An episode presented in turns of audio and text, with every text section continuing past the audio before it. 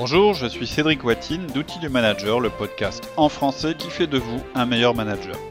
Loin de la théorie, nous vous apportons des conseils pratiques chaque semaine pour améliorer vraiment votre management.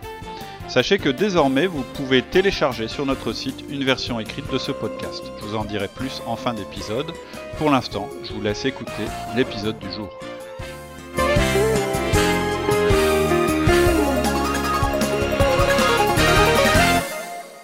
Bonjour Cédric. Bonjour Alexia. Alors, on poursuit nos podcasts sur la préparation de l'évaluation. Ouais. Euh, donc, euh, la dernière fois, on avait vu euh, toutes les données à recueillir Mhm. pour préparer cette évaluation grâce à cinq sources que tu Mhm. avais citées la fiche de poste, les indicateurs de performance, l'historique et les moments critiques, Mhm. l'attitude et l'auto-évaluation. Tout à fait. Et maintenant, on va passer donc à ton deuxième point, c'est l'écriture du bilan en elle-même. Oui, tout à fait. Et donc, je rappelle, c'est important de faire dans cet ordre. Vous d'abord vous lisez les données, vous prenez des notes. Ensuite, vous évaluez les données. Ensuite, vous écrivez euh, le bilan.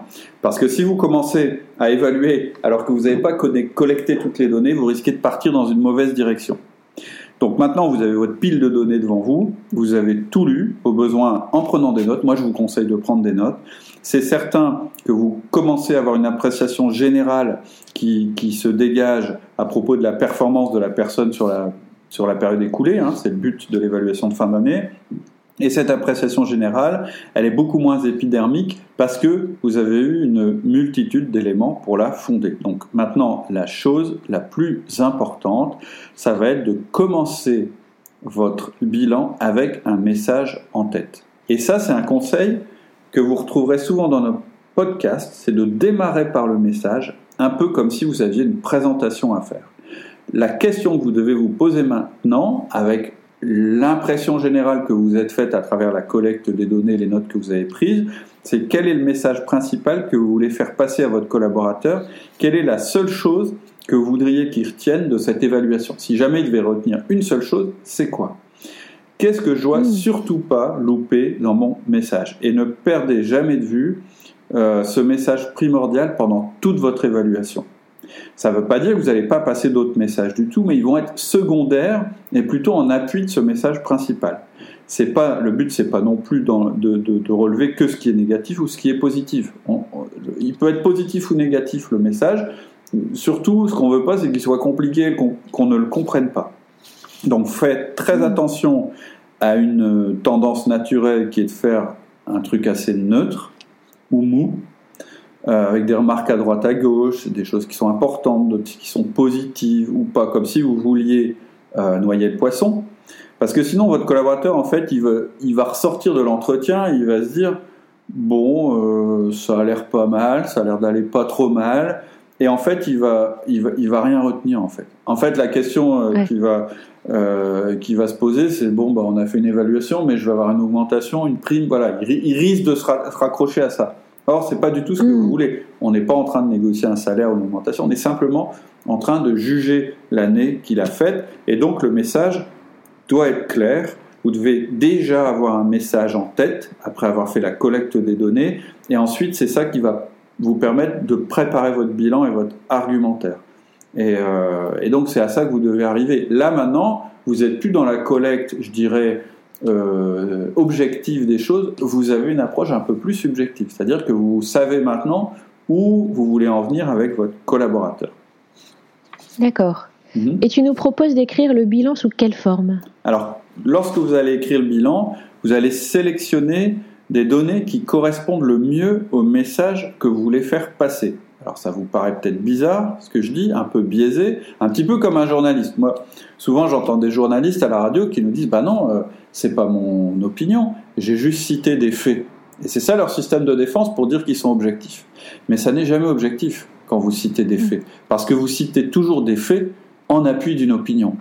Des faits, quand vous analysez une situation, il y en a une infinité. Donc, vous pouvez euh, biaiser les choses en citant des faits sélectionnés. Et là, c'est ce que vous allez faire parce que vous voulez aller en appui avec votre message. Je rappelle, vous avez fait une observation, vous avez regardé les choses, vous en avez tiré une opinion. Maintenant, cette opinion, vous allez l'étayer en sélectionnant les faits et les choses qui la justifient. Vous allez expliquer à votre collaborateur ce qui euh, détermine, a déterminé votre évaluation. On n'est pas dans quelque chose de neutre, hein, on est dans une évaluation. Donc il y a un jugement que vous faites sur les performances de votre collaborateur. D'accord. Première phase, vous êtes saturé d'informations sur la personne. Puis vous avez laissé votre cerveau faire le tri parce que le cerveau il est très très fort pour ça. Ensuite, il a dégagé une idée générale et c'est ça qui va être le fil conducteur de votre entretien. Et donc, vous allez euh, étayer euh, votre idée générale avec du concret. Hein. donc, il faut prévoir deux temps dans votre préparation. Il faut programmer votre préparation de revue un peu comme une réunion.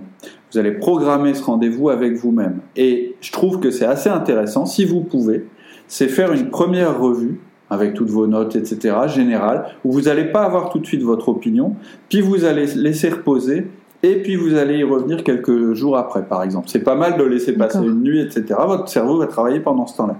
Et donc, si vous voulez euh, utiliser un plan au niveau de la formalisation, votre document qui va vous servir à préparer votre réunion, vous pouvez lister les missions principales de la fonction et les comparer à la réalité. Ensuite, lister les objectifs qui avaient été fixés et les comparer à la réalité. Ensuite, faire une liste des événements marquants de l'année, on en a parlé, mais vous allez être sélectif par rapport à l'évaluation que vous avez déjà en tête. Faire un tableau avec d'un côté les réussites et de l'autre les échecs.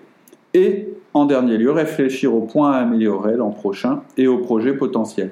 C'est-à-dire qu'en fait, vous pouvez reprendre le formulaire en une page qu'on vous a décrit euh, euh, il y a deux podcasts à peu près et qu'on vous a proposé pour euh, y ajouter la mission, les objectifs et les éléments marquants. D'accord. Donc, on arrive à ton troisième point. Donc là, on a réuni toutes les données. Mhm. À l'aide de ces données, on a écrit le bilan du collaborateur. Mhm. Et maintenant, euh, le troisième point, ça va être d'écrire le fameux message clé. Tout à fait. En fait, votre message clé, vous l'avez en tête. On en a parlé tout à l'heure. Mais vous ne l'avez pas encore formalisé de telle manière qu'il soit percutant pour votre collaborateur. Hein? Vous avez votre message clé, il est dans votre tête, mais il n'est pas encore formalisé. Et maintenant, vous allez pouvoir le mettre de manière concrète. Alors c'est quoi euh, un message clé? Hein, Ça va être le fil rouge de votre entretien, donc c'est important de bien le faire. Il faut aussi l'adapter à votre collaborateur. Vous connaissez votre collaborateur, donc la manière dont vous allez lui expliquer les choses dans ce message est importante. Si vous connaissez le disque qui, qui vous permet d'améliorer votre communication et surtout de l'adapter à votre collaborateur, c'est le moment d'utiliser le disque pour que ce soit mm. le plus, euh, je dirais, euh, entendable par votre collaborateur, euh, qu'il le comprenne le mieux possible. Mais globalement, il va toujours avoir la même forme, ce message. C'est, il va être en trois points la performance, les effets, les conséquences. Alors, hmm. qu'est-ce que ça veut dire? Comment vous avez performé cette année, c'est-à-dire comment votre collaborateur a performé cette année, ce que ça veut dire pour lui et les conséquences. Alors, je vous donne tout de suite un exemple. Robert, tu as fait une année incroyable, tu as dépassé tous les objectifs, je t'ai mis la meilleure classification possible, ça signifie que tu es prêt pour une évolution dans l'organigramme, je pense te confier la responsabilité complète du contrôle qualité. Et c'est ça la partie la plus importante de l'entretien. Et c'est la chose en général qu'on oublie et qu'on ne veut pas faire. C'est ce qui va tout résumer et tout rendre simple et efficace, et donc vous n'allez pas faire ça au dernier moment. N'oubliez pas que cet entretien, c'est le plus chargé au niveau émotionnel de l'année euh, que vous et votre collaborateur allez faire, sauf euh, événement exceptionnel, entretien de licenciement, ce genre de choses. Votre collaborateur, lui, va être très stressé et vous, n'êtes pas forcément non plus à l'aise. Donc il faut, que votre message soit bien clair pour vous, bien répété pour être bien entendu. Parce que comme il y a un petit peu de tension, ça risque d'empêcher votre collaborateur de bien entendre ou vous de bien livrer le message. Et on dit souvent hein, qu'il faut répéter 5, 7 fois les choses pour qu'elles soient entendues une seule. Et là, vous êtes dans des conditions particulières qui vont encore compliquer les choses. C'est pour ça que si on résume cet entretien, c'est vous qui arrivez avec ce message, que vous allez détailler, expliquer, discuter pendant l'entretien, et vous allez le répéter encore à la fin. On verra dans, le prochain podcast le déroulement de l'entretien en lui-même, mais quand même, tout est orienté sur ce message votre bilan, tout ce que vous avez fait, tout le travail que vous avez préparé, il débouche sur ce message qu'il pourra relire avant, qu'il pourra entendre pendant et qu'il pourra relire après l'entretien. Donc il a trois parties ce message. La performance du collaborateur, c'est-à-dire comment il a performé, les effets sur l'entreprise, c'est-à-dire ce que ça veut dire pour l'entreprise et les conséquences pour lui, ce qui va se passer l'année prochaine. Et c'est très important de se dire les choses au lieu de baser toute la conversation sur le salaire, par exemple, ou parler vaguement en essayant de ne pas vexer le collaborateur. On est vraiment dans un processus logique où on se dit les choses et ça renforce notre confiance, ça renforce notre performance. Ok.